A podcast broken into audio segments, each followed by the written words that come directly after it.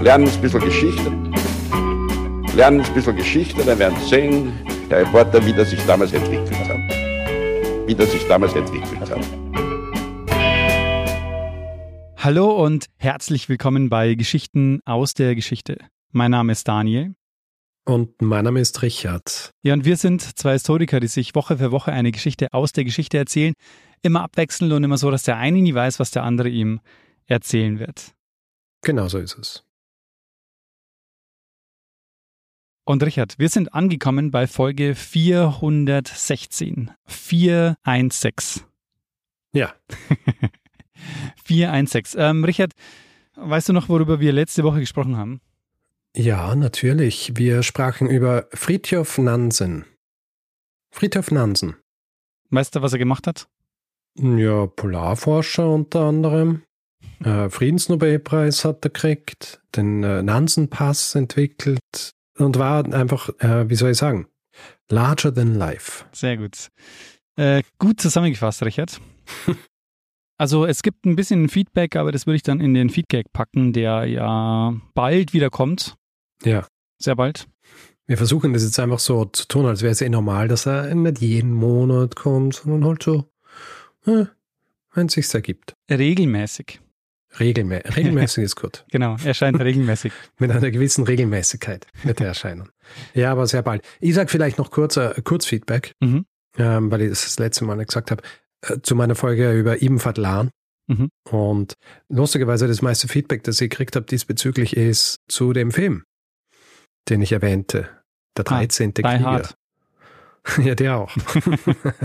Aber vor allem der 13. Krieger. Und es gibt tatsächlich äh, sehr viele unter unseren Hörerinnen und Hörern, die diesen Film sehr gern mögen. Mhm.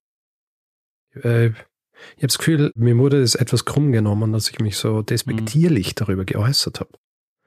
Ist natürlich nicht richtig, vor allem, äh, weil ich ihn nicht einmal fertig geschaut habe. Ja, eben. Ja. Vielleicht probierst du es nochmal. Ich probiere es noch einmal. Ich Mhm. schaue mir noch einmal an und vielleicht beim Feedback kann ich dann schon drüber sprechen. Ja, Fantastisch. und vielleicht meine Meinung revidieren zu diesem Film. Sehr gut. Ähm, Richard, weißt du, was ich auch noch sagen wollte? Hm, was? Wir haben ein Buch geschrieben und es kommt bald raus. Korrekt. Am 28.09. Genau. Es heißt Geschichten aus der Geschichte und enthält 20 Geschichten über Personen, die auf Reisen gehen. Wie ist der Untertitel? Weißt du das auswendig? Na, was? Auswendig? Hast du jetzt nicht das Cover vor dir, dass du es einfach ablesen kannst? Ich glaube, das letzte Mal habe ich es einfach abgelesen, deswegen habe ich es so flüssig von mir geben können. Eine Reise um die Welt zu außergewöhnlichen Persönlichkeiten, vergessenen Ereignissen und sagenhaften Entdeckungen. Schön. einfach schön. Gut ausgedacht. Gut ausgedacht. Bist zufrieden? Ja, kann man so stehen lassen. Sehr gut. Mhm. Genau. Äh, dieses Buch wird erscheinen, kann man jetzt schon vorbestellen und es gibt auch eine signierte Variante, die man sich bestellen kann. Genau. Also die wird erst noch signiert, aber Mhm. Müssten wir aber bald bestellen, glaube ich, weil wir sind bald bei Pieper, um diese Unterschriften durchzuführen. Also sehr bald, wenn es rauskommt. genau. Dann sind es nur noch ein paar Tage. Also wer das heute am Veröffentlichungstag hört, da geht's glaube ich, gerade noch. Später wird es schon schwierig. Der Nachteil der signierten Ausgabe ist allerdings, also der Vorteil ist, dass wir die Ausgabe signiert haben. Der Nachteil ist, die erscheint dann erst im November. Am 2. November ist der Erscheinungstag. Was man halt auch machen kann, ist sich ein Buch kaufen und dann signieren lassen bei einer unserer Live-Shows, weil wir gehen im Oktober und im November auf Tour. Genau. Da findet man Tickets. Also es ist schon recht ausverkauft. Also nicht ausverkauft, aber recht voll. Genau. Ja, einige sind schon ausverkauft. Einfach auf geschichte.com slash Tour gehen und dann kann man sich da Tickets besorgen. Ich glaube vor allem Köln und Hamburg gibt's noch einige Plätze. Köln, Hamburg, Hannover zum Beispiel, da gibt's auf jeden Fall noch genug. Und da würde ich sagen, Richard, waren jetzt genug Hausmeisterthemen für Ja. heute. Und So wir, viel Werbung in eigener Sache. Richtig. Wir denken, jetzt machen wir mal Werbung für die Geschichte. ja. Die Wer Sehr gut. Also Werbung, für die Geschichte. Werbung für die Vergangenheit, so machen wir's. Mhm. Mhm. Richard, ähm, ich habe letzte Woche was erzählt, diesmal bist du dran und ich bin schon gespannt, worum es geht. Gut. Ähm, Daniel. Ja. Wenn du an grenzenlosen Reichtum denkst, welche Figur fällt dir da ein? Mansa Musa. Sehr gut, äh, sehr gut trainiert habe ich Mhm. dich, ja, Ja, äh, weil das ist tatsächlich eine Folge, die ich gemacht habe. richtig. GAG 249. Ah, ich habe natürlich erwartet, dass du es sagst und mir das rausgesucht. ich hätte auch eine andere Person sagen können, über die ich schon mal eine Folge gemacht habe. Und zwar Jakob Fugger. auch, ja, auch sehr grenzenloser Reichtum, aber sagen wir so, sagenhafter Reichtum. Mhm. Ja? Sagenhafter Reichtum. Also ein bisschen mythologisch, äh, verklärt auch, wenn man Mhm. so will. Wer fällt dir da ein? Niemand? Ähm, Es Dagobert gibt sogar ein Sprichwort. Es gibt das Sprichwort.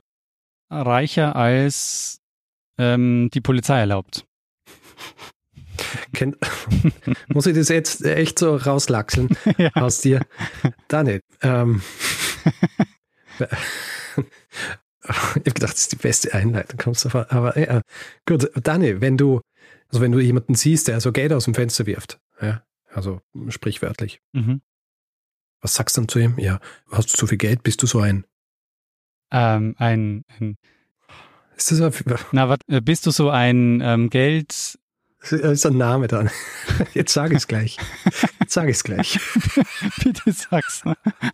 Krösus. Ach, Krösus, natürlich. Ach, aber das ist doch keine mythologische Figur, oder? Ich habe gesagt, ein bisschen mythologisch auch, weil Ach es so. natürlich sich viele Mythen um ihn äh, Ah, ranken. okay. Äh, aber zuerst habe ich gesagt, Figur aus der Geschichte oder welche Figur habe ich Mm. gesagt. Ja? Ja, verstehe. Wir könnten Krösus. das Ganze jetzt noch einmal machen, aber okay, wir sind bei Krösus angelangt. Krösus. Das ist meine, meine elegante Einleitung hier. Also dieser Spruch, reich wie Krösus oder so ein Krösus sein als Beispiel, beziehungsweise als gleichbedeutsam mit sehr reich, das gibt es in allen oder in allen, in vielen Sprachen der Welt, nicht nur im Deutschen. Und du fragst dich jetzt natürlich, ja, wer war überhaupt dieser Krösus? Hm, ja. Wer war überhaupt dieser Krösus und warum war er so reich? Und war er überhaupt so reich? Hm, ja. Die Antwort auf diese Fragen, ja, die finden wir vor allem in den Jahrzehnten vor seiner Zeit, wenn man so will. Krösus war nämlich äh, niemand anderer als der letzte lydische König. Lydische König. Lydische König und den Ursprung für seinen Reichtum oder eben die Tatsache, dass er uns als so reich in Erinnerung geblieben ist, finden wir in zuerst einmal der Regentschaft des Königs vor ihm, nämlich seinem Vater Aliates. Sein Vater war zwar nicht so berühmt wie Krösus oder auch Kreusos, äh, gibt es unterschiedliche Schreibweisen. Er war aber jener Mann, der etwas einführt, das nicht nur den Reichtum des lydischen Reichs nicht begründen sollte, aber unermesslich machen sollte.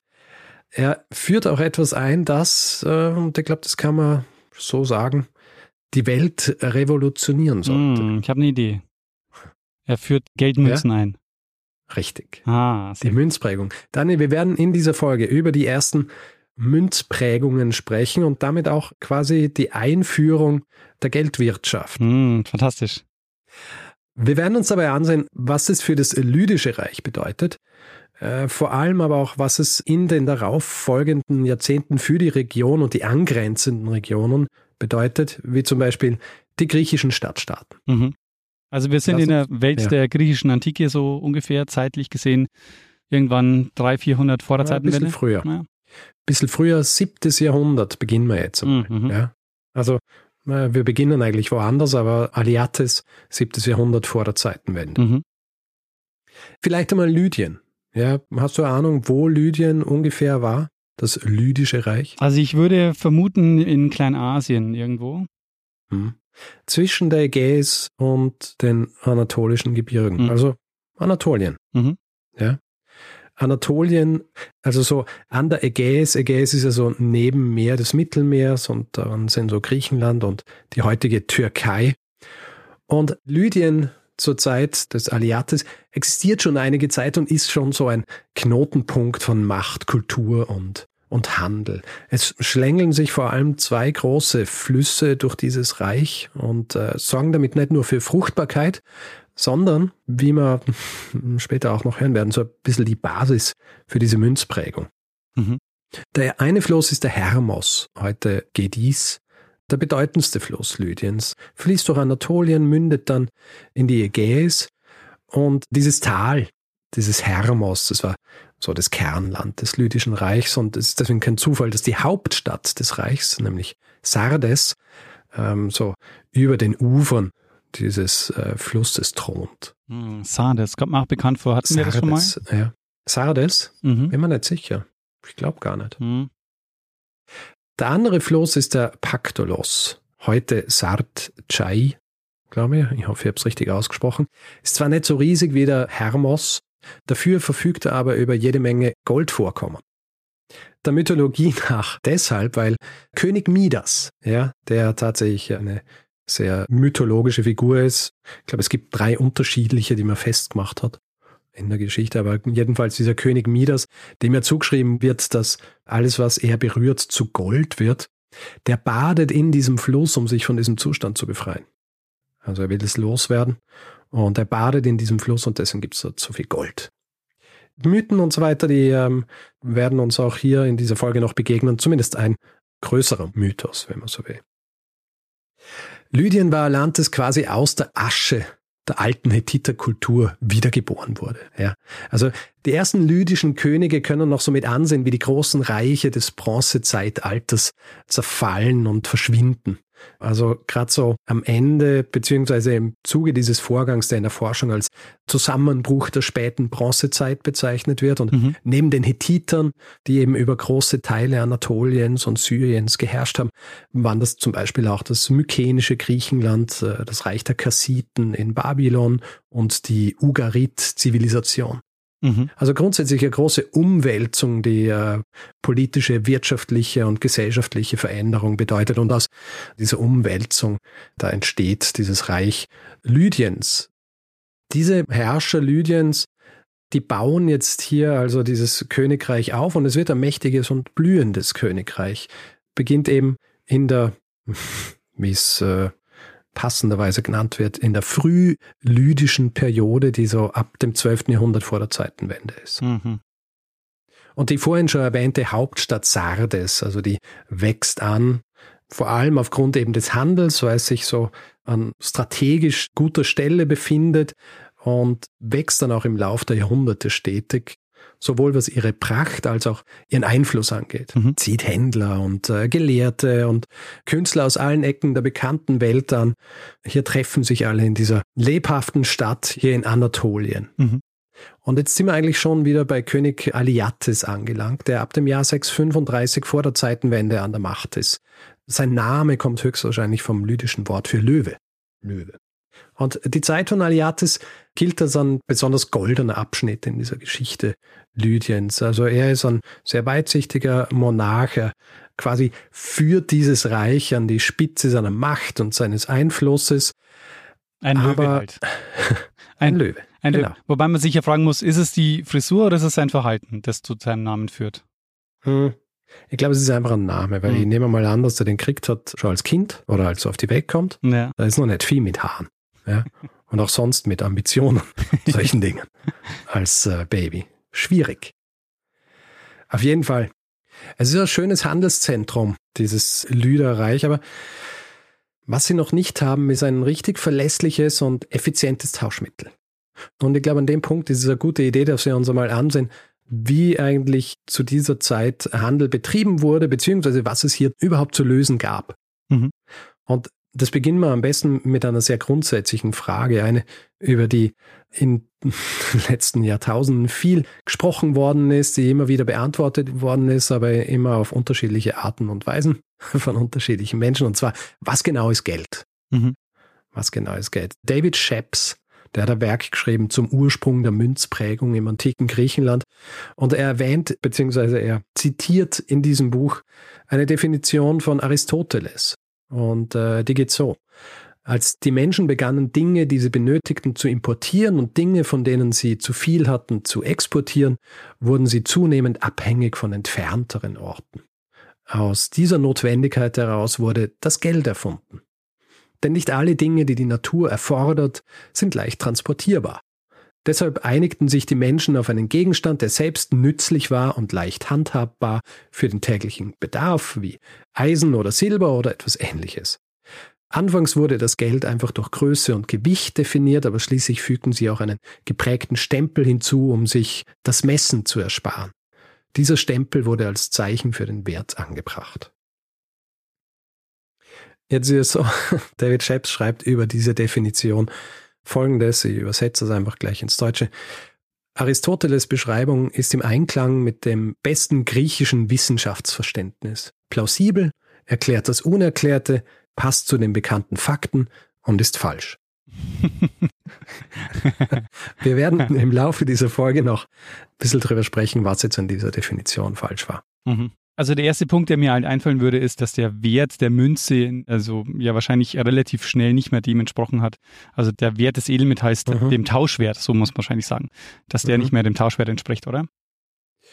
Ist interessant, weil ich werde darüber auch sprechen, also auch über diese, äh, ich glaube, Seniorage nennt man das, mhm. wenn der Nominalwert höher ist als der eigentliche. Mhm. Aber ich bin mir nicht sicher, ob das in dem Zusammenhang tatsächlich richtig ist, weil als Aristoteles das aufgeschrieben hat, da war es wahrscheinlich so, dass die mehr oder weniger noch dem Wert entsprochen haben. Mhm, okay, verstehe. Ja. Aber es sind ein paar andere Dinge drin, die, wenn man sich die Historie anschaut, nicht ganz richtig sind. Mhm. Also Shapes schreibt auch, dass diese Erklärung von Aristoteles äh, lange Zeit verwendet worden ist, obwohl sie eben nicht direkt übereinstimmt mit dem, was wir tatsächlich aus der Geschichte bzw. Geschichtsschreibung wissen. Er erwähnt, dass eben auch noch Ende des 19. Jahrhunderts diese Definition auch von Historikern verwendet worden ist. Zum Beispiel Barclay Vincent Head ein Numismatiker, der gegen Ende des 19. Jahrhunderts ein Werk über den Ursprung der Münzen in Lydien verfasst hat. Und auch der verweist auf Aristoteles in seinem Werk und meint, dass das die beste Erklärung sei. Hm. Was halt Aristoteles ist, ne? Da, da dahinter fragt man nichts, da ist einfach alles richtig. Ja. ja. Allerdings ist eben seit dem Ende des 19. Jahrhunderts einige Zeit vergangen und deswegen haben wir auch weitere Stimmen, vor allem eben auch aus der Geschichtswissenschaft, aber auch der Anthropologie und der Archäologie, die, die aufzeigen, dass zum Beispiel Geld eben nicht in erster Linie aus jenen Dingen bestand, die selbst nützlich oder leicht handhabbar für den täglichen Bedarf waren, so wie es Aristoteles sagt. Mhm. Oft auch so das Gegenteil. Du weißt vielleicht Geldformen, bevor es das Münzgeld gab, zum Beispiel Muscheln. Mhm. Ja. Muscheln sind verwendet worden, haben an sich nicht so einen intrinsischen Wert, weil was machst du mit 100 Muscheln? Mhm. Ja. Außer du kannst sie eintauschen gegen was. Aber auch, und da werden wir später auch noch ein bisschen mehr drüber sprechen, stumpfe Messer. Ja, stumpfe Messer, auch Zahlungsmittel. Hm. Scheib erwähnt dann auch noch einen anderen Erklärungsansatz, warum, warum es nötig war, dass Geld bzw. Münzgeld eingeführt worden ist. Und zwar ist das ein Ansatz, der ein bisschen später geschrieben worden ist. Und zwar im 19. Jahrhundert von John Stuart Mill, den hm. du vielleicht kennst. Den haben wir, glaube ich, hin und wieder auch mhm. schon gehabt. Naja, Mill Philosoph und vor allem Ökonom.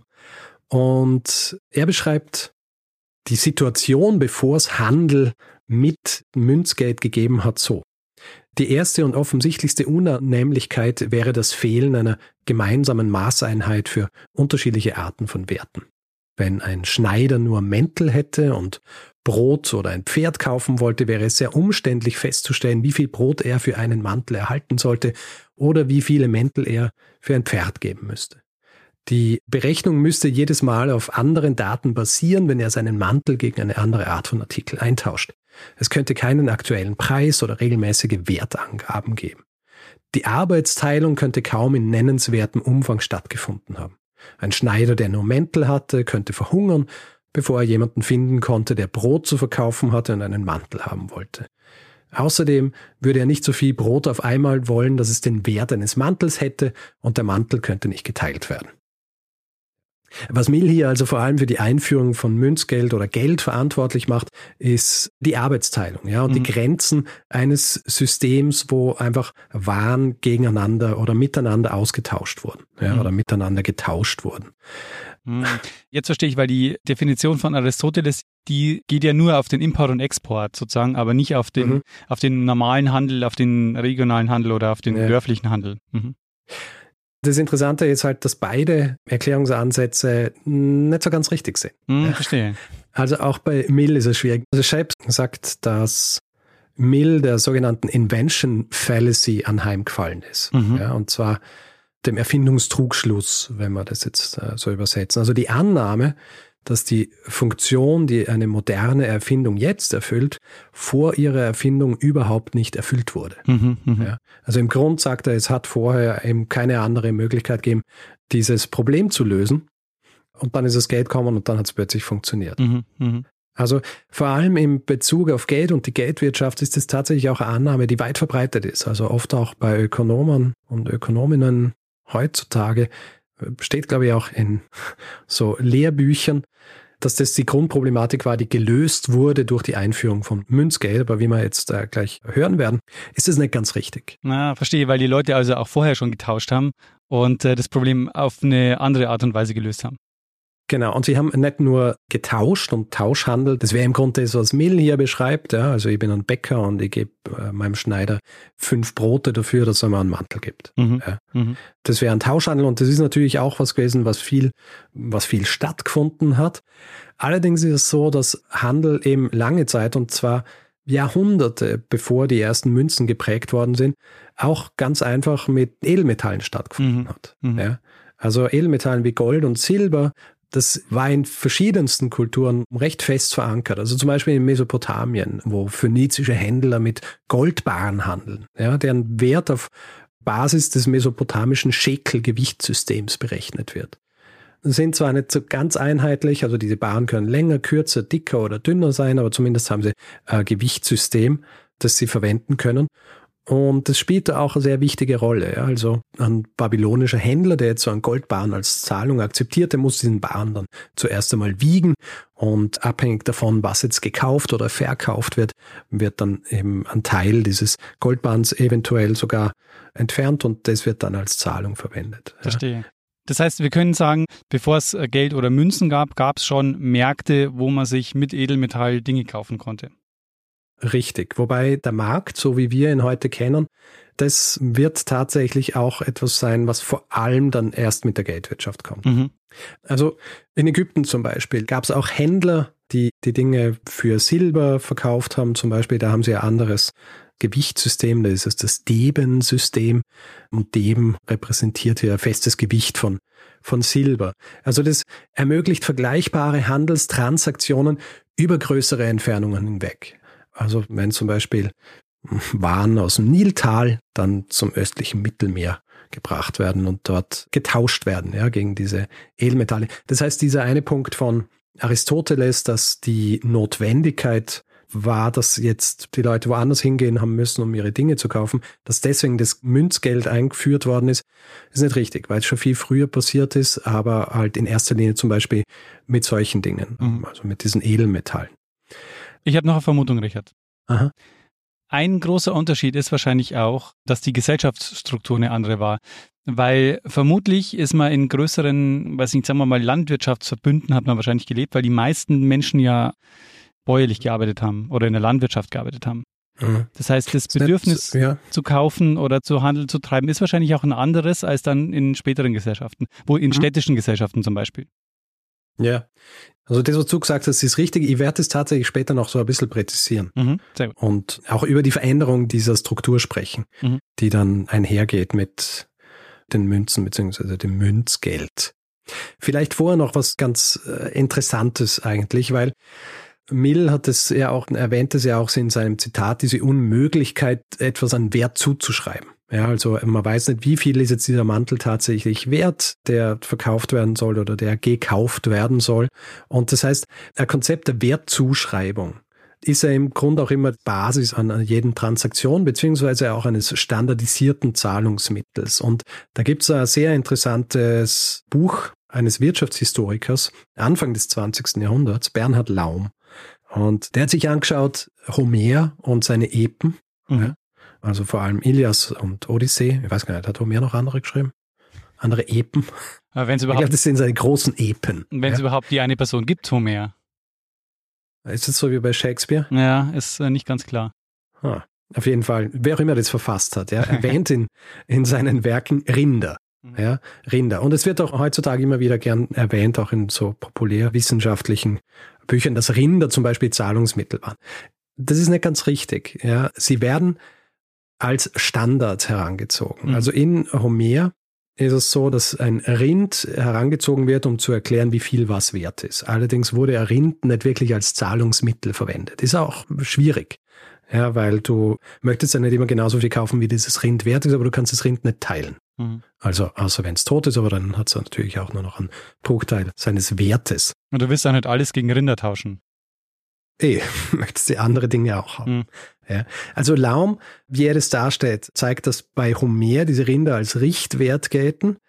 Dass sie als Standard verwendet wurden, das zeigt sich vor allem auch darin, dass Bronzebarren aus der Mittelmeergegend gefunden worden sind, die oft so in der Form eines Rinderfells waren.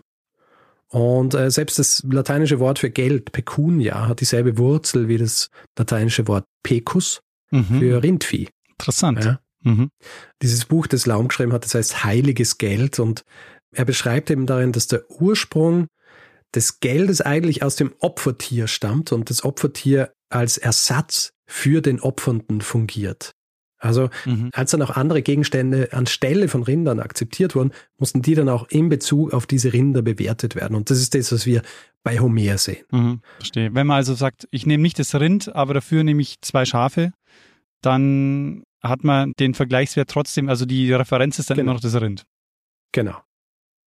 Und das Rind oder der Ochse eigentlich als mhm. Symbol war hier nicht die letzte Stufe dieses Prozesses beziehungsweise dieser, dieser Entwicklung. Wenn nämlich der Ochse anstelle einer Person tritt, dann können andere Dinge auch anstelle des Ochsen treten. Was bedeutet, mhm. wenn ein reines Symbol anstelle eines Ochsen treten kann, dann haben wir eine Stufe erreicht, die dem Geldsystem eigentlich sehr nahe kommt. Und es ist auch kein Zufall, dass frühe Formen von Zahlungsmitteln oder beziehungsweise frühe Zahlungsmittel im griechischen Raum, dass das zum Beispiel Spieße waren, Spieße oder Kessel, also Zubehör, das man zum Braten oder Kochen eines Ochsen benötigt hat. Mhm. Ja. Und so wie Laum das auch dann argumentiert, also dieses religiöse Konzept, das wird dann schließlich säkularisiert zum Zweck des Handels. Wir erkennen diesen Wandel dann auch von diesem religiösen zum säkularen, zum Beispiel an gefundenen Inschriften. Also während Kessel und Spieß zum Beispiel bei Homer noch als Geschenk dargestellt werden, die sind als Geschenk wahrgenommen worden. Die haben auch einen intrinsischen Wert gehabt. Sie haben aber auch einen symbolischen gehabt, einen gesellschaftlichen. Es ist damit Status verliehen worden. Und die werden jetzt aber auch als Zahlungsmittel wahrgenommen. Also es gibt auch so Inschriften in Kreta aus dem 8. Jahrhundert vor der Zeitenwende, wo immer wieder auf Kessel Bezug genommen wird. Fragmentarisch zwar, ja, es ist nicht genau klar, was mit diesen Kesseln passiert, aber es ist relativ klar, diese Kessel, die waren Bezahlung. Mhm. Dasselbe gilt auch für Spieße. Das waren dann eben einfach nur kleinere Beträge, weil, weil weniger wert. Und obwohl diese quasi Utensilien als Zahlungsmittel, also vor allem diese Spieße und Kessel, typisch waren für Griechenland, hat es auch auf der ganzen Welt unterschiedliche Gegenstände gegeben, die auch eben als solche Utensilien Zahlungsmittel verwendet worden sind. Zum Beispiel Sichel und Spaten. Meistens waren es metallische Gegenstände. Die sind eigentlich dem, was wir als Geld identifizieren, schon relativ nah. Ja. Mhm. Ihnen fehlen aber noch so ein paar spezifische Eigenschaften, die wir von Geld kennen. Also sie können gehortet werden, sie können auch als Geschenke gegeben werden, sie können als Lösegeld verwendet werden. Wer viel davon besitzt, ist wohlhabend, wer wenig davon besitzt, ist arm. Sie sind aber gleichzeitig zu wertvoll und zu unhandlich, um in ihnen denselben Status wie Münzgeld zu sehen. Mhm, ja. Ja. Und hier kommt jetzt auch noch was anderes zu tragen. Bei manchen dieser Gegenstände, die als Bezahlung fungieren, ursprünglich aber eben so Utensilien waren, dann nimmt die Nützlichkeit ab. Ja? Mhm. Ich habe vorhin von Messern gesprochen, von stumpfen Messern, die auch als Zahlungsmittel verwendet werden. Und in China zum Beispiel wurden, bevor es Münzgeld gegeben hat, Messer als Zahlung verwendet, die aber irgendwann keine scharfe Klinge mehr gehabt haben. Was vor allem damit zu tun hat, dass es dann immer nötig ist, dass jedes einzelne Stück, das hier als Zahlungsmittel gegeben wird, von einer bestimmten Qualität ist. Mhm. Ja, mhm. also Messer ist Messer und es geht jetzt in erster Linie um diese abstrakte Funktion der Bezahlung. Mhm. Es ist quasi noch ein Messer, aber es hat schon gar nicht mehr die Funktion des Messers, sondern nur noch die Funktion als Tauschmittel oder Zahlungsmittel. Genau. Wir wissen es nicht ganz sicher, aber vor allem eben mit der Expansion von Handelsrouten im 8. und 7. Jahrhundert vor der Zeitenwende vor allem eben auch in Lydien, da stößt dieses existierende System so ein bisschen an seine Grenzen. Also es gibt zwar diese Möglichkeiten zu bezahlen mit diesen Edelmetallen, eben auch mit diesen, was eher im archaischen Griechenland war, mit diesen Spießen und den Kesseln. Es entsteht aber auch so ein gewisser Bedarf an einem universell akzeptierten Tauschmittel wo man zum Beispiel auch nicht jedes Mal, wenn man was kaufen will, diesen Wiegevorgang hat, der bei jeder Transaktion stattfinden muss. Vor allem war das ja auch etwas, wo man dieser Person vertrauen hat müssen. Mhm. Ja, also jede Transaktion eigentlich war im Grund eine, wo man sich gegenseitig vertrauen muss, dass man nicht übers Ohr geworfen wird in Bezug auf das Mittel, das man verwendet, um diese Waren einzukaufen. Ja, ich stelle mir das so vor, da stehst du auf dem Markt, der eine kommt mit einem stumpfen Messer, der andere kommt mit einem Rind, der andere kommt mit einem Kessel und du musst irgendwie mit den ganzen Leuten irgendwie umgehen. Hm. Ist lustige Idee, aber den Markt, so wie du ihn gerade beschreibst, den gibt es so noch nicht. Ach so, okay. Ach. Den, äh, den gibt es so noch nicht in, in Griechenland. Ähm, oh, nicht schon wieder stumpfes Messer. ich kann nichts damit anfangen, Herst. Wobei, ich habe dir mal einen Messerschleifer geschenkt. Ja, verwende ich oft. Vielleicht hätte man damit die Messer zumindest wieder funktional machen können. Ja, ey, wenn, wenn irgendwie klar wird, okay, die haben jetzt irgendwie einen, einen Wert verloren, ja, ja. werden immer akzeptiert als Zahlungsmittel. Legal Tender. Auf jeden Fall im siebten Jahrhundert, vor der Zeitenwende, vielleicht schon ein bisschen früher, da passiert was. Es passiert nicht sofort, es passiert auch nicht flächendeckend, aber es passiert.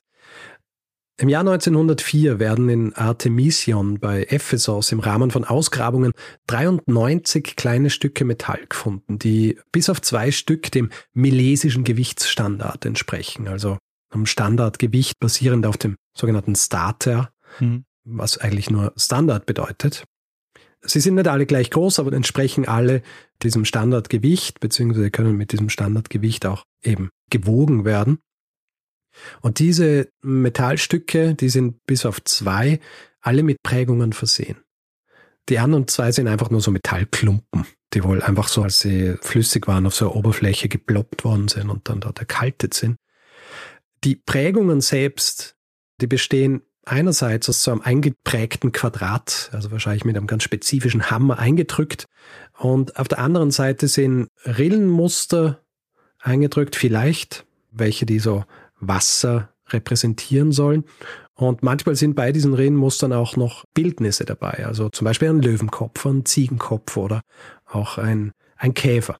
Und das Ganze wird datiert auf das siebte Jahrhundert vor der Zeitenwende. Und das Material, aus dem sie gemacht sind, das ist ein interessantes. Es ist nämlich eine Legierung. Es ist eine Legierung aus Gold und Silber. Mhm. Und manchmal auch einer geringen Menge anderer Metalle, wie zum Beispiel Kupfer. Und das Besondere an dieser Legierung ist, sie kommt natürlich vor. Und zwar vor allem in der Gegend um den Berg Tmolus, von wo aus sie dann in einen Fluss geschwemmt werden. Und dieser Fluss ist der Pactolus, der, den ich ganz am Anfang genannt habe. Mhm. Der goldreiche Fluss. Und dort werden sie dann aus diesem Fluss höchstwahrscheinlich wieder so rausgewaschen. Und die Tatsache, dass wir verschiedene Versionen dieser Metallstücke haben, man kann es schon Münze nennen, es ist eine Münze, aber es schaut nicht so aus wie das, was wir als Münze kennen. Weil mhm. es ist mehr so unförmig, es hat keine, keine uniforme Form. Das deutet auch darauf hin, dass als diese Münzen dort reingelegt worden sind, sie sind höchstwahrscheinlich quasi als Fundamentsopfer reingelegt worden, als diese Tempel gebaut worden sind, die dann ausgegraben wurden. Als sie dort reingelegt worden sind, war das schon am Ende eines längeren Prozesses.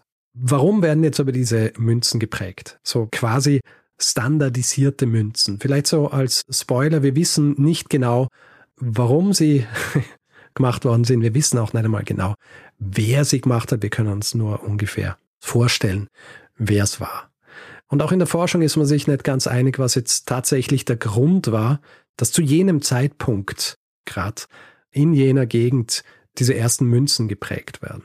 Also über den Handel und die Limitierungen des bisherigen Systems habe ich ja schon gesprochen. Das wäre ein guter Ansatz. Es ist aber tatsächlich auch ein bisschen komplexer. Die Sache ist nämlich die, diese beschriebenen Münzen, die waren tatsächlich sehr klein, gleichzeitig waren sie aber sehr wertvoll noch immer. Ja. Sie waren sehr wertvoll, um sie für kleinere Einkäufe zu verwenden. Mhm. Und es ist auch nicht ganz klar, wer würde solche Münzen herstellen. Ja, also die kleinen Händler, die waren höchstwahrscheinlich nicht einflussreich genug, um sowas zu tun. Vor allem, weil, und das ist auch was, wo ich erst so ein bisschen drüber nachdenken habe müssen, bis ich es kapiert habe, weil ich halt äh, nur die Geldwirtschaft quasi kenne. Aber es hatte sowas wie Vertrauen gebraucht, dass dieses Ding auch tatsächlich irgendwas wert ist. Mhm.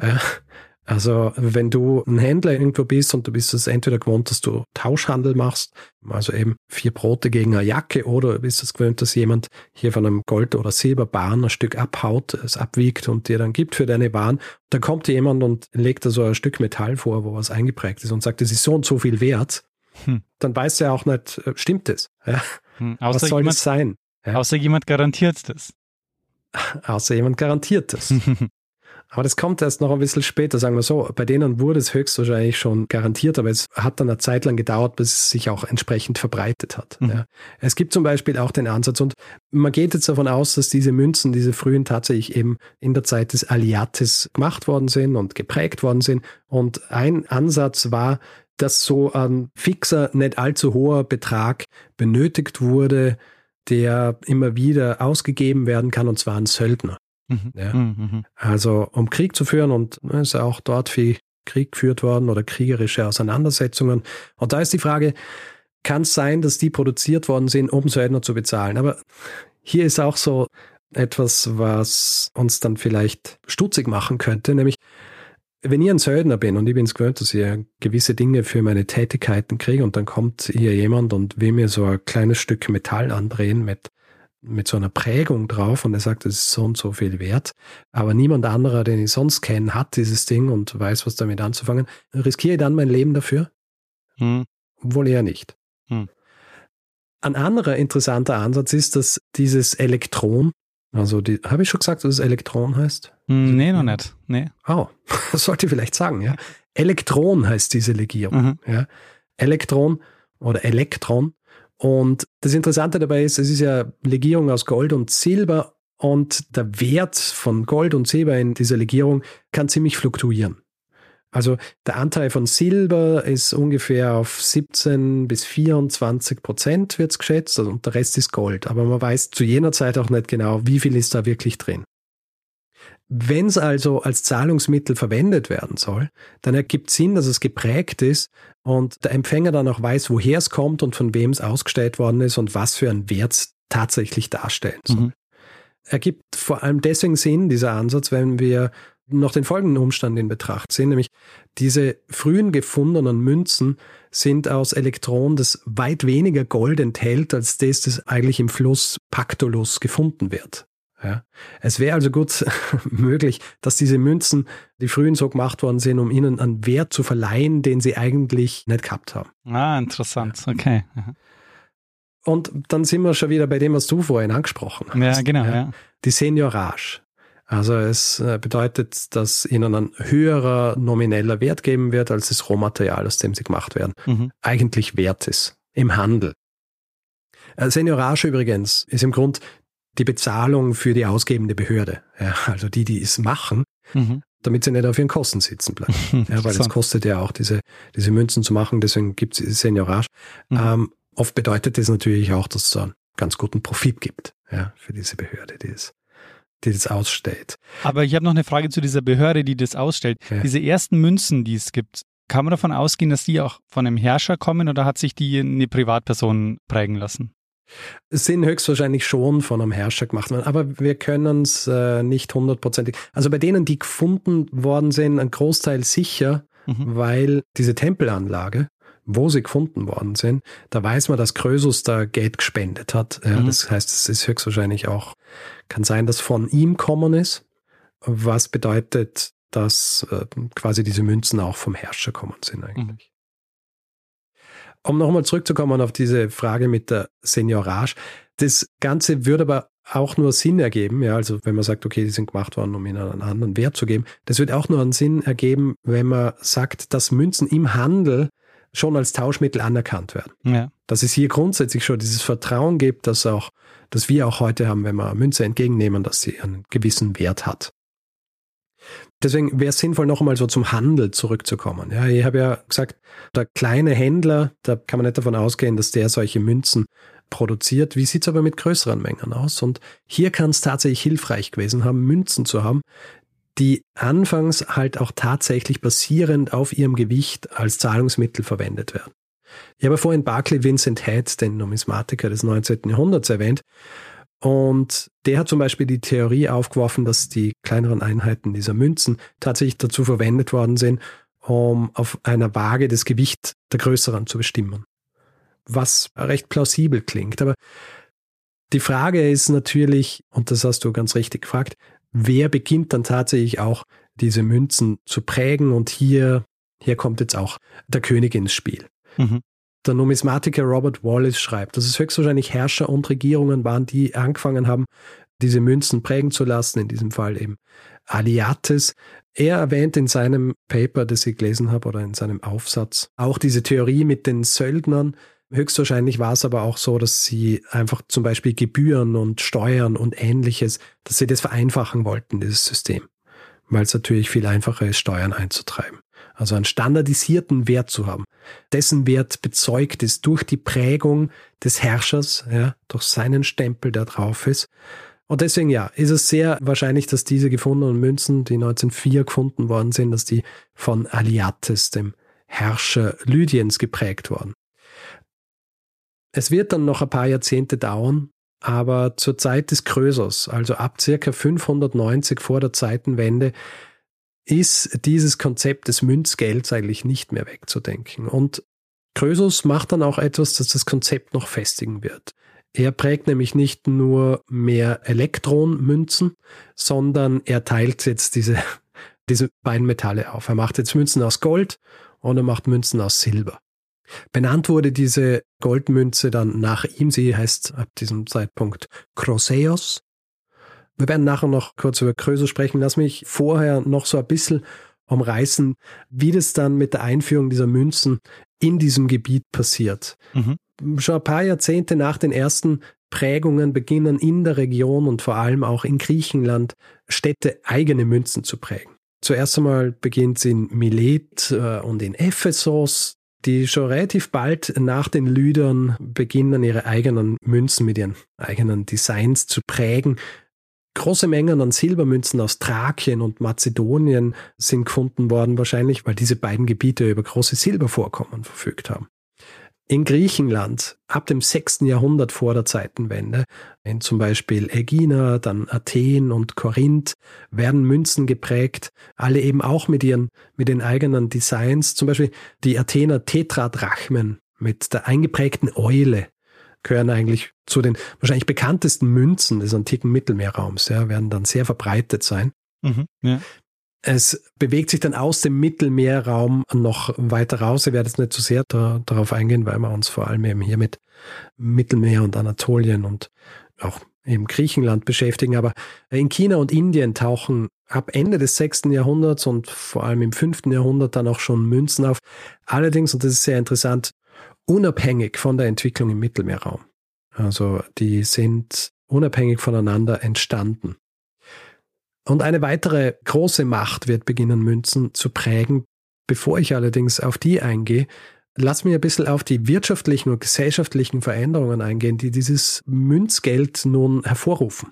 Mhm. Ja, ähm, gesellschaftlich und wirtschaftlich, das geht da eh dann auch Hand in Hand. Also naheliegend ist, der Handel verändert sich natürlich. Also der Handel verändert sich und vor allem gibt es jetzt plötzlich eine Art Handel, den es vorher nicht gegeben hat. Also ich habe ja gesagt, grundsätzlich hat es Handel schon gegeben, aber hier wird er jetzt ungleich vereinfacht. Ja, du hast jetzt ein universelles Tauschmittel. Waren können effizienter angeboten und auch erworben werden und eben dieses Vertrauen, das ich vorhin erwähnt habe, das in der Transaktion gesteckt werden muss. Vor allem eben bei der Verwendung von diesen Edelmetallen, was Abwiegen und so weiter angeht das ist jetzt nicht mehr nötig. Also das ist, glaube ich, auch so dieser, dieser wichtige Schritt, der hier stattfindet, nachdem das von einem Herrscher ausgegeben wird mit dieser Garantie. Also mhm. diese Arbeit, die dann der Händler hat zum Beispiel, das wird ihm abgenommen. Ja? Mhm. Durch diesen Prägevorgang und diesen Siegel oder Bild auf solchen Münzen wird klar, diese Münze hat diesen Wert und die Händler müssen sich untereinander nicht mehr damit beschäftigen.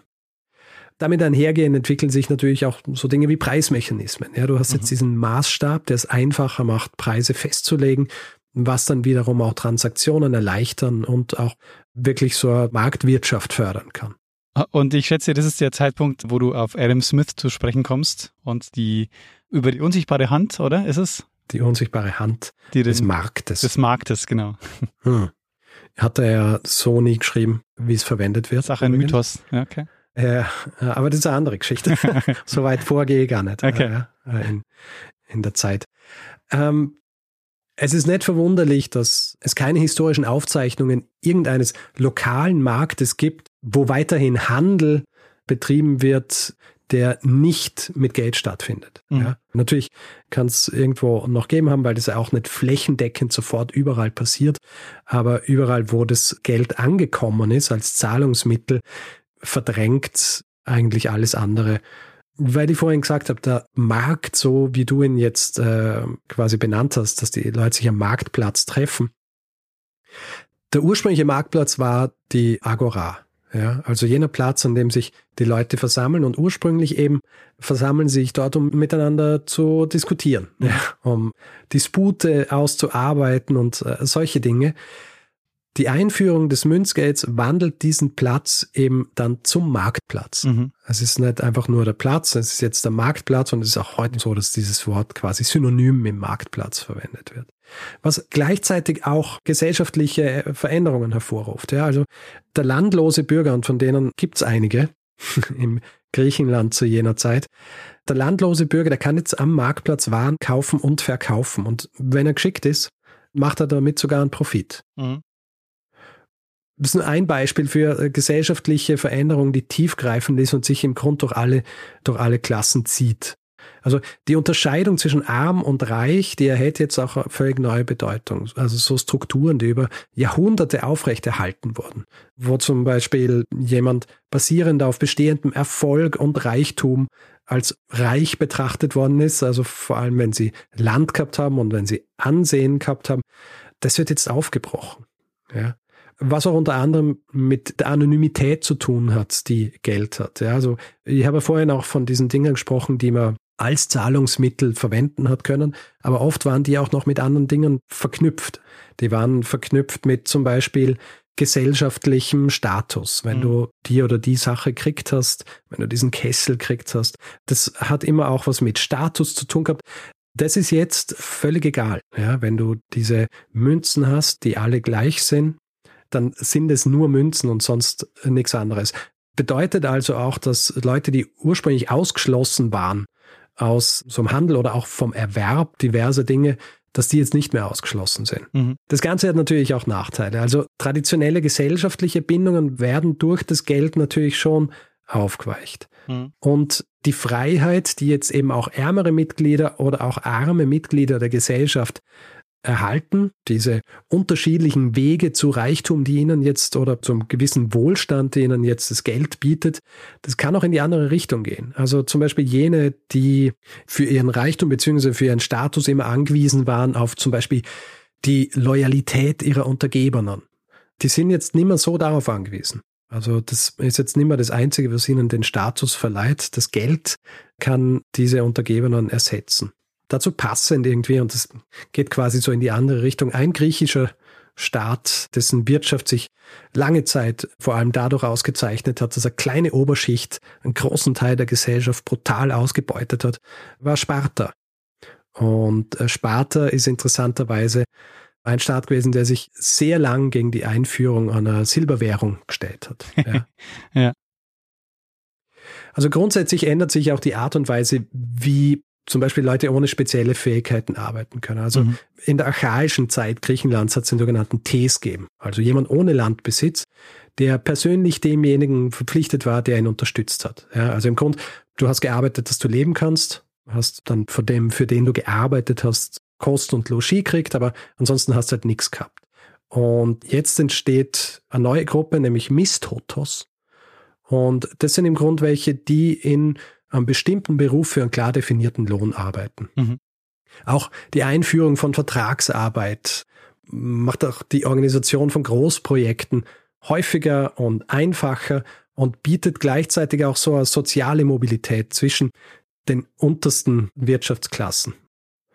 Und weil ich es vorher auch schon gesagt habe, also die Münzwirtschaft ist nicht der Ursprung des Handels. Den hat es schon Jahrhunderte, Jahrtausende vorher gegeben auf unterschiedliche Arten und Weisen. Mhm. Was aber passiert, ist, dass jetzt jene, die Handel betreiben, eine neue Stellung erhalten. Ja, vorher waren sie eher so am Randbereich der Gesellschaft und jetzt können sie auch quasi in die Mitte der Gesellschaft vorrücken. Äh, grundsätzliche Veränderungen in diesen Gesellschaften, vor allem eben in diesen griechischen Stadtstaaten, wo in erster Linie die Aristokratie den Ton angegeben hat und die Aristokratie eben basierend auf Vererbung oder dem Landbesitz, den sie schon seit Jahrhunderten haben. Und jetzt gibt es quasi eine neue Geldaristokratie, die ihnen auch diesen Platz ganz oben in der Gesellschaft streitig machen können. Mhm. Und der Staat natürlich, der profitiert auch davon. Also was ganz wichtig ist, mit Geld können jetzt auch viel einfacher Kriege geführt werden. Dinge können jetzt bezahlt werden. Söldner können tatsächlich jetzt bezahlt werden und der Staat beziehungsweise diese unterschiedlichen geldgebenden griechischen Stadtstaaten oder geldausgebenden Stadtstaaten, die dominieren natürlich das Geldwesen. Ja, die haben da die Hand drauf. Die prägen die Münzen, sie geben sie aus und sie steigen damit ihre eigene Macht und Autorität und eben auch über ihre Grenzen raus, ja, ja, ja. weil diese Münzen natürlich dann ihren Weg durch dieses gesamte Gebiet und vielleicht dann auch weiter bis nach Indien und China finden. Während also diese neue Entwicklung Wirtschaft, Politik, Gesellschaft revolutionieren, sitzt jetzt äh, Krösus auf dem Thron. Ja, mhm. Krösus, mhm. 6. Jahrhundert. Und ich habe gesagt, er wird der letzte lydische König sein. Was macht Krösus? Krösus erweitert zuerst einmal sein Reich durch Eroberungen, macht zu einer der dominantesten Mächte in Anatolien. Allerdings, er trifft dann auf einen Gegenspieler und dieser Gegenspieler, der sollte sein Ende bedeuten. Und zwar ist es Kyros II. Mm, Kyros. Äh, Perser. Mhm. König des Perserreichs. Die Geschichte geht so.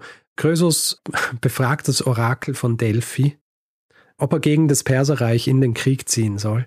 Und das Orakel prophezeit ihm, dass er, sollte er den Fluss Hallis überqueren, dann ein großes Reich zerstört würde. Und Krösus interpretiert es so, dass es äh, das Perserreich sein muss, ähm, übersieht halt allerdings, dass es auch sein Reich sein kann. Mhm. Und deswegen kommt es, wie es kommen muss. Also nach anfänglichen Erfolgen in seinem Feldzug gegen Kyros wird er besiegt die lydische Hauptstadt Sardes wird belagert und dann schließlich im Jahr 541 vor der Zeitenwende eingenommen. Lydien wird jetzt eine Satrapie des Perserreichs, also eine Provinz. Mhm. Und Krösus, naja, dem nützt sein Reichtum nicht viel. Äh, die Berichte der diversen Historiker über seinen Tod, die variieren teilweise ziemlich stark. Ja. Entweder stirbt er im Zuge der Eroberung, oder er wird begnadigt, oder es entspannt sich sogar eine Freundschaft zwischen den beiden Herrschern, ja, also zwischen Kyros dem Zweiten und Krösus. Angeblich wird er sogar sein Berater. Er ist aber, glaube ich, eher unwahrscheinlich. Ich denke, dass er eher stirbt im Zuge dieser Belagerung von Sardes. Mhm. Auf jeden Fall endet seine Herrschaft und ich habe vorhin irgendwann mal gesagt, es gibt noch ein weiteres Reich, das auch beginnt, äh, Münzen zu prägen und ich werde später davon erzählen. Es ist nämlich das Perserreich und sie beginnen jetzt Münzen zu prägen, nachdem sie Lydien erobern. Mhm. Ja. Allerdings, und das ist auch ganz interessant, anfangs wohl in erster Linie, um sie innerhalb der Grenzen Lydiens zu verwenden. Es dauert okay. dann nur eine Zeit lang, bis sie tatsächlich auch Münzen für, wie soll ich sagen, den Weltmarkt prägen. Ja. Aber schau, oh. das spricht ja dafür, dass er der Berater war, weil dann hat er wahrscheinlich zu ihm gesagt, pass auf, du musst auch Münzen prägen äh, zum Kyros. Und dann hat er gesagt, ja, du hast eigentlich recht, gute Idee. Und so ging glaubst, das dann. Und äh, glaubst, äh, Krösus war der Einzige, der auf die Idee gekommen ist, dass es eventuell sinnvoll wäre. ja. Sehr gut. Und ganz zum Schluss noch, weil ich gesagt habe, war Krösus wirklich so reich? Nein, war, war er nicht. wirklich so reich? Nein, war er nicht. Es ist so, er war schon reich. Es mhm. hat ja Goldvorkommen viele gegeben in Lydien.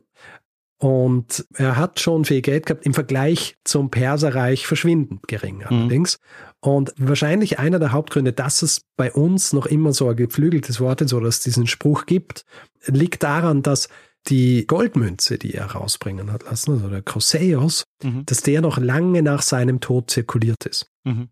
Also Jahrzehnte, auch 30 Jahre nach seinem Tod zirkuliert diese Münze noch und hat wahrscheinlich bei all jenen, die sie gesehen haben, den Eindruck erweckt, ah, dieser Krösus, der muss wahnsinnig reich sein. Mhm. Ja, so oft äh, und so viele dieser Münzen, wie ich sie sehe, da ja, muss wahrscheinlich der reichste Mensch der Welt gewesen sein.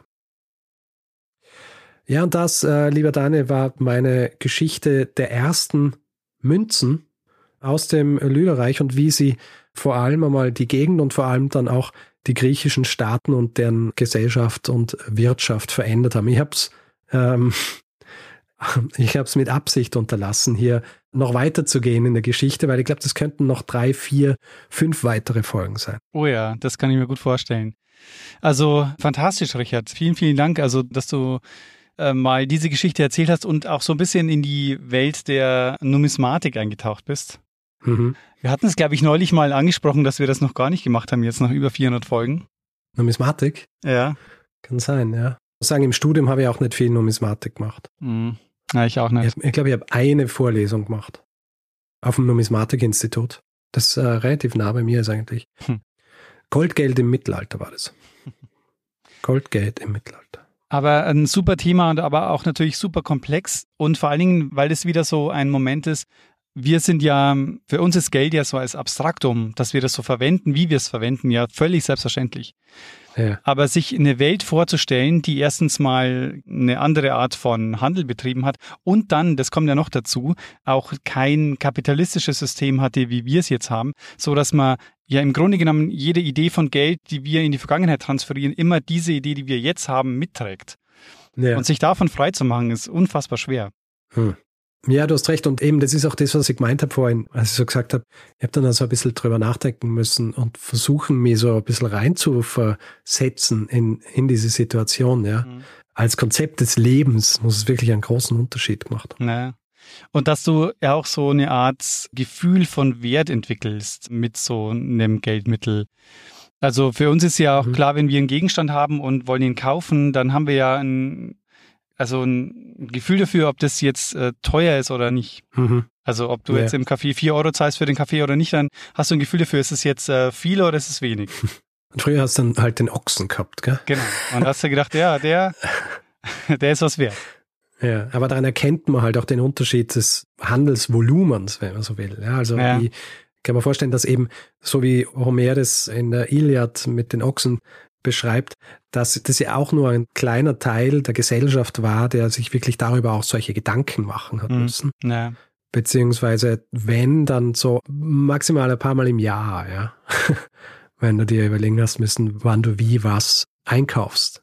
Und das ändert sich natürlich dann rapide, nachdem diese neuen Märkte entstehen, basierend auf, basierend auf der Geldwirtschaft. Mhm, ja, ja. Ab welchem Moment gibt es denn eigentlich Papiergeld? Das dauert noch lange, oder? Papiergeld, äh, bin mir gar nicht sicher. Äh, ich weiß es nicht. Ich meine, das ist ja dann auch wieder was ganz anderes, weil da hast du ja wirklich keinen intrinsischen Gegenwert. Mhm, ja. Naja, naja. Das ist einfach ein Stück Papier. Und das ist dann wieder ganz eine andere Art der, das ist eine andere Geschichte. Ja, Neue voll, Folge. Voll. Also, ähm, ja, danke, dass du dich daran gewagt hast. Ja, sehr gern. Und das Ganze über Krösus eingeführt hast. Mir tut es auch leid, ich habe schon wieder, also ich habe jetzt so, so ein bisschen den Wöf-Kliko-Moment, dass ich das Gefühl habe, ah, ich habe dir die Einladung versaut. Das, äh, Nein, es ist super, du hast mir gar nicht versaut, weil ich habe zumindest damit gerechnet, dass du Mansa Musa sagst. Sehr gut, das ja. hat schon mal funktioniert. Und das andere, ne, es ist halt so. Ja, es gibt äh, sehr nicht geskriptet hier. Und ähm, na, es, es passt schon.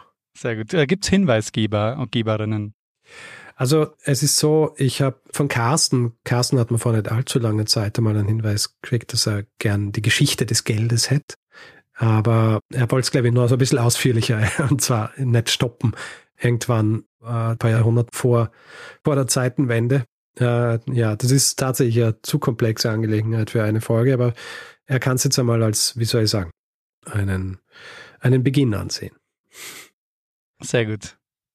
Gut, äh, vielleicht noch zur Literatur. Mhm. Ähm, David Shapes habe ich ja erwähnt, er hat geschrieben The Invention of Coinage and the Monetization of Ancient Greece aus dem Jahr 2003. Und dann habe ich auch Barclay Vincent Head erwähnt, der geschrieben hat The Coinage of Lydia and Persia. Ich glaube, es war 1897. Also schon eine Zeit lang her. Da gibt es einige äh, sehr interessante Artikel, die geschrieben worden sind.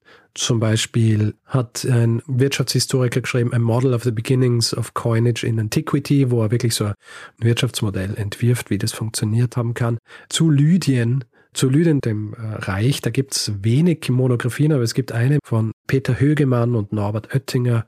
Lydien, ein altanatolischer Staat zwischen Griechenland und dem vorderen Orient. Und äh, dann vielleicht eine Sache noch. Mhm.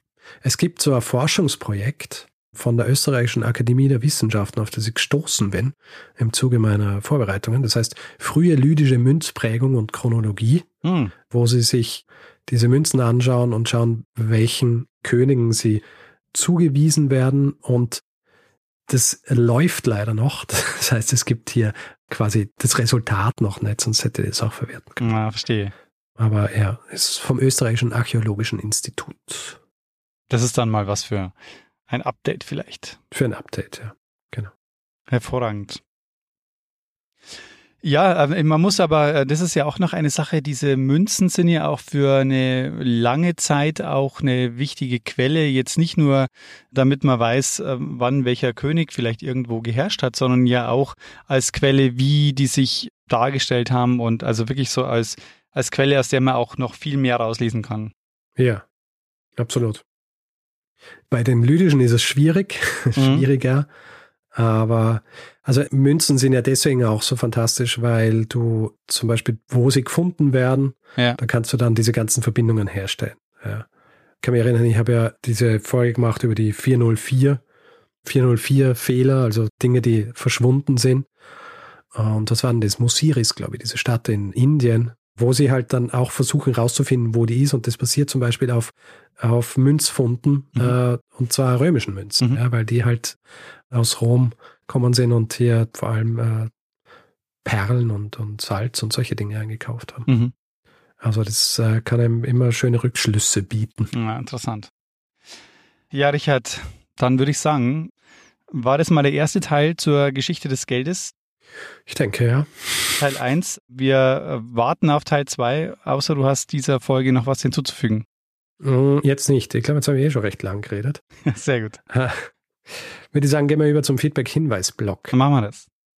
Gut, wer Feedback geben will zu dieser Folge oder anderen, kann es per E-Mail machen, feedback.geschichte.fm, kann es auf den Social Media Plattformen, den üblichen machen. Dort heißen wir Geschichte FM. Auf Mastodon kann man uns folgen, einfach geschichte.social in einem Browser eingeben. Und wer uns bewerten will, Sterne vergeben und all solche Dinge, kann das zum Beispiel auf Apple Podcasts tun oder einfach grundsätzlich überall, wo man Podcasts bewerten kann. Merch gibt es unter geschichte.shop und soweit ich weiß, Richard, man kann dort nicht mit stumpfen Messern zahlen, oder? Ja, ich glaube nicht. Ich glaube nicht. ist als Zahlungsmittel. Kannst du äh, ausprobieren. ja, sehr gut. Wer diesen Podcast werbefrei hören möchte, hat zwei Möglichkeiten. Die eine Möglichkeit ist bei Apple Podcasts, da gibt es den Kanal Geschichte Plus zu abonnieren und bei Steady kann man sich den Feed kaufen für vier Euro im Monat. Da bekommt man dann auch jeden Mittwochvormittag die neue Folge in den Feed gespült. Und äh, alle Infos dazu gibt es unter geschichte.fm slash steady. Wir bedanken uns in dieser Woche bei Katharina, Sebastian, Malte, Henning, Sophie, Tjat, Tobias, Irene, Tom, Danilo, Gerhild, Marcel, Nikolas, Hans-Dieter, Christopher, Susanne, Michael, Markus, Johannes, Dorginik, Lukas, Felix, Andreas, Daniel, Marei, Julia, Laura und Joe Lukas. Vielen, vielen Dank für eure Unterstützung. Ja, vielen herzlichen Dank und vielen Dank an Lene Kiewol fürs Schneiden dieser Folge. Tja, Richard, und dann würde ich sagen, äh, machen wir doch das, was wir immer machen und geben dem einen das letzte Wort, der es immer hat. Genau, nämlich Bruno Kreisky. Lernen ein bisschen Geschichte. Lernen ein bisschen Geschichte, dann werden Sie sehen, der Reporter, wie das sich damals entwickelt hat. Wie das sich damals entwickelt hat. Warst du schon? Nee, ich wollte ihn nur trinken lassen.